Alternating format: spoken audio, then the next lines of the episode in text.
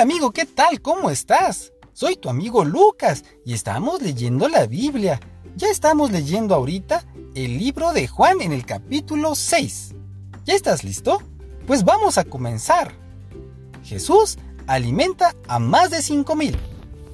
Después de esto, Jesús fue al otro lado de la Galilea, también conocido como el lago de Tiberias.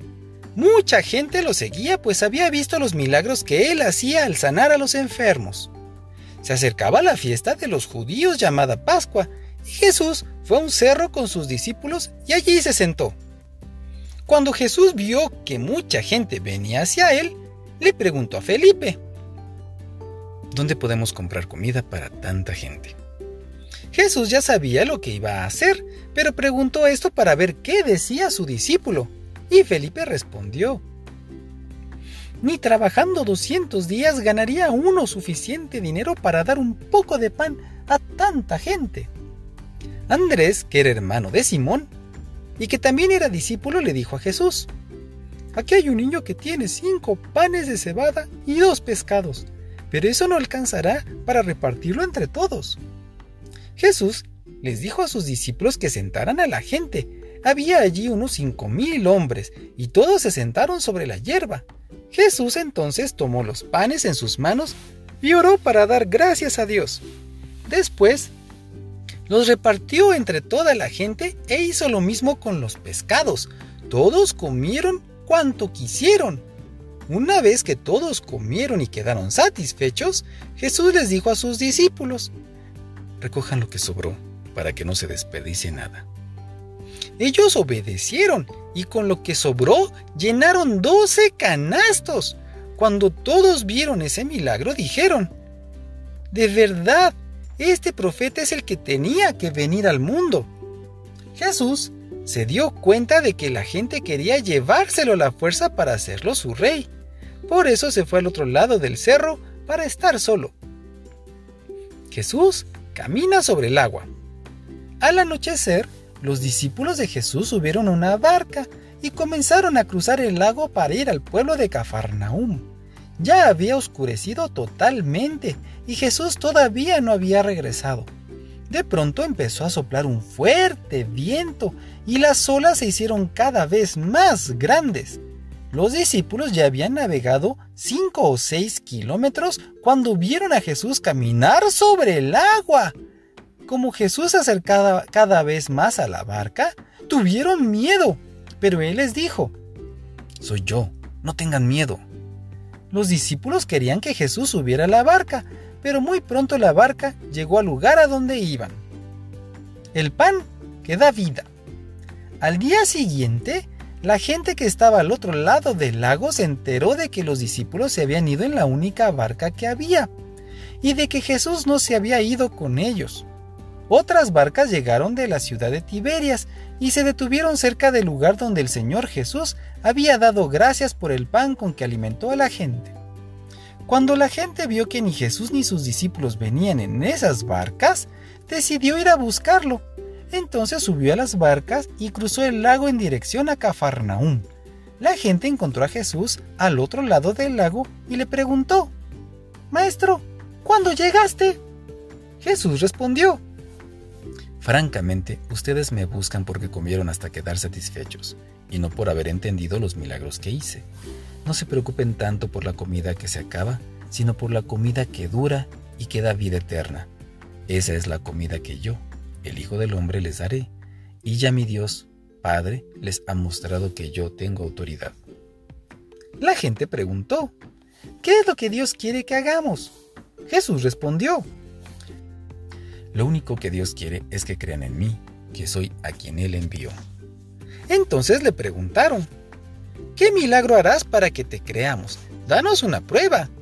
Nuestros antepasados comieron el maná del desierto. Según la Biblia, el maná es el pan del cielo.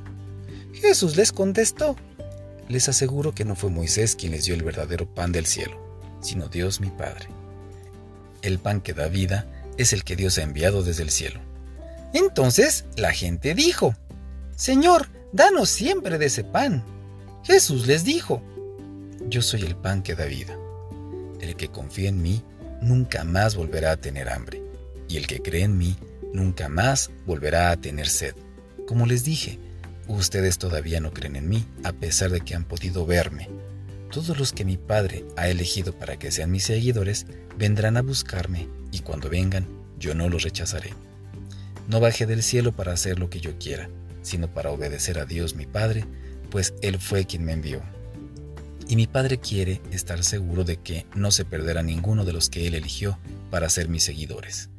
Cuando llegue el fin del mundo, haré que mis seguidores que hayan muerto vuelvan a vivir, porque mi Padre quiere que todos los que me ven y creen en mí, que soy su Hijo, tengan vida eterna.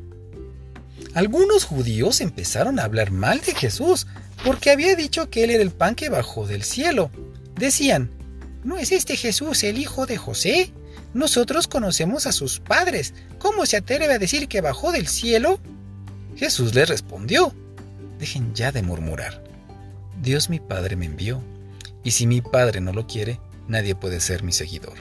Y cuando llegue el fin, yo haré que mis seguidores vuelvan a vivir para que estén con Dios para siempre. En uno de los libros de los profetas se dice, Dios enseñará a todos. Por eso, todos los que escuchan a mi Padre y aprenden de Él se convierten en mis seguidores. Como les he dicho, Dios mi Padre me envió, y yo y nadie más ha visto al Padre. Les aseguro que el que cree en mí tendrá vida eterna. Yo puedo dar vida, pues soy el pan que da vida. Los antepasados de ustedes comieron el maná en el desierto, pero todos murieron. El que cree en mí es como si comiera pan del cielo y nunca estará separado de Dios. Yo he bajado del cielo y puedo hacer que todos tengan vida eterna. Yo moriré para dar esa vida a los que creen en mí. Por eso les digo que mi cuerpo es ese pan que da vida. El que lo coma tendrá vida eterna. Los judíos empezaron a discutir entre ellos y se preguntaban, ¿cómo puede éste darnos a comer su propio cuerpo? Jesús les dijo, yo soy el Hijo del Hombre y les aseguro que, si ustedes no comen mi cuerpo ni beben mi sangre, no tendrán vida eterna. El que come mi cuerpo y bebe mi sangre tendrá vida eterna. Cuando llegue el fin del mundo, yo lo resucitaré. Mi cuerpo es la comida verdadera y mi sangre es la bebida verdadera. El que come mi cuerpo y bebe mi sangre, vive unido a mí y yo vivo unido a él. Mi Padre el Dios de la vida fue el que me envió y me dio vida, pues tiene poder para darla. Por eso, todo el que coma mi cuerpo tendrá vida eterna. Yo soy el pan que bajó del cielo, y el que cree en mí tendrá vida eterna. Yo no soy como el pan que comieron sus antepasados, que murieron a pesar de haberlos comido. Jesús dijo todas estas cosas en la sinagoga de Cafarnaúm. Palabras que dan vida eterna. Cuando muchos de los seguidores de Jesús le oyeron enseñar esto, dijeron, Esto que dices es muy difícil de aceptar. ¿Quién puede estar de acuerdo contigo? Pero Jesús les respondió, ¿esto los ofende? Entonces, ¿qué sucedería si me vieran a mí, el Hijo del Hombre, subir al cielo donde antes estaba? El que da vida eterna es el Espíritu de Dios. Ninguna persona puede dar esa vida. Las palabras que les he dicho vienen del Espíritu que da esa vida. Pero todavía hay algunos de ustedes que no creen.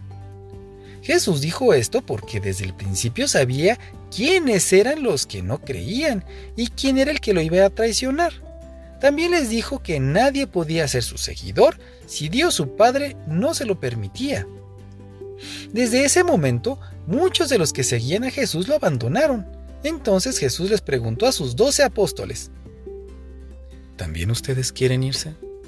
Simón Pedro le contestó, ¿Y a quién seguiríamos, Señor? Solo tus palabras dan vida eterna. Nosotros hemos creído en ti y sabemos que tú eres el Hijo de Dios. Jesús le dijo, A ustedes doce yo los elegí. Sin embargo, uno de ustedes es un demonio. Jesús se refería a Judas, hijo de Simón, el Iscariote, porque Judas, que era uno de los doce, lo iba a traicionar. Fin del capítulo 6. Mañana continuamos, amigo. No faltes. Bye.